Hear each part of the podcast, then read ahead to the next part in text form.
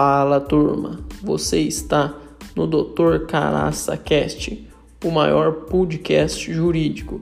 Aqui você vai ouvir conteúdo sobre direito de uma forma descomplicada, sobre empreendedorismo jurídico, sobre marketing jurídico, sobre motivação e muito mais.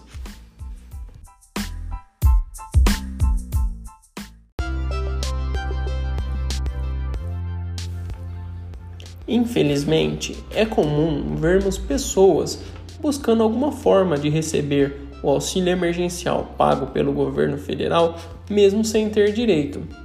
Mas não se engane, saiba que essa prática é crime, o crime de falsidade ideológica, podendo pegar aí uma pena de 5 anos de reclusão e multa.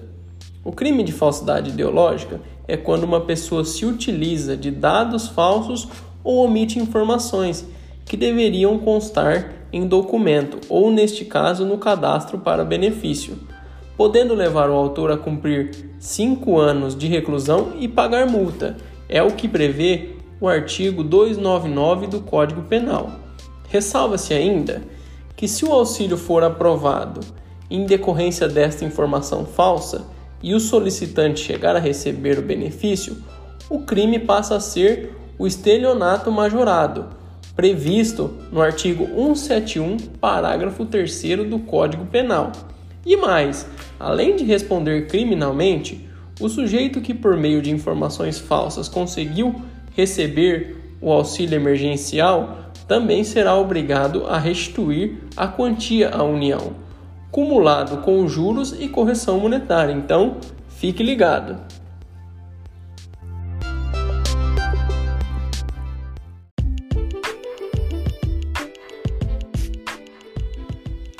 Fala turma, obrigado por ter escutado este episódio até o final. Não esqueça de tirar um print da tela e postar nos stories da sua rede social marcando o perfil adv.caraca e até o próximo episódio.